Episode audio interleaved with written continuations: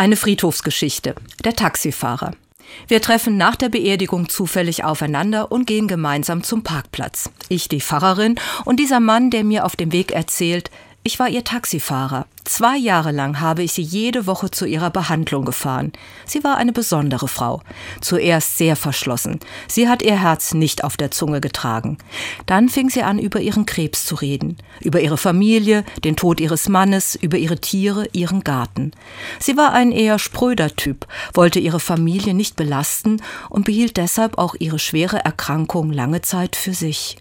Sie hatte eine harte Schale, aber darunter war ein sehr weicher Kern. Heute ist er zur Trauerfeier gekommen, um von ihr Abschied zu nehmen. Es waren viele Leute da, Familie, Verwandte, Freunde und Freundinnen und er, der Taxifahrer. Ein Fremder, der ihr in ihren letzten beiden Lebensjahren zu einem ganz besonderen Vertrauten wurde. Mit ihm und seinem Taxi hatte sie einen geschützten Ort und einen besonderen Menschen gefunden.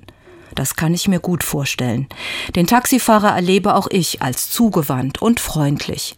Im Beerdigungsgespräch hatte mir die Familie erzählt, dass sie immer vom selben Taxifahrer gefahren wurde und ihr das sehr gut getan habe. Und das sage ich ihm, als wir bei unseren Autos ankommen. Wie schön, dass sie auch von Ihnen auf Ihrem letzten Lebensweg begleitet wurde, als Chauffeur und Seelsorger.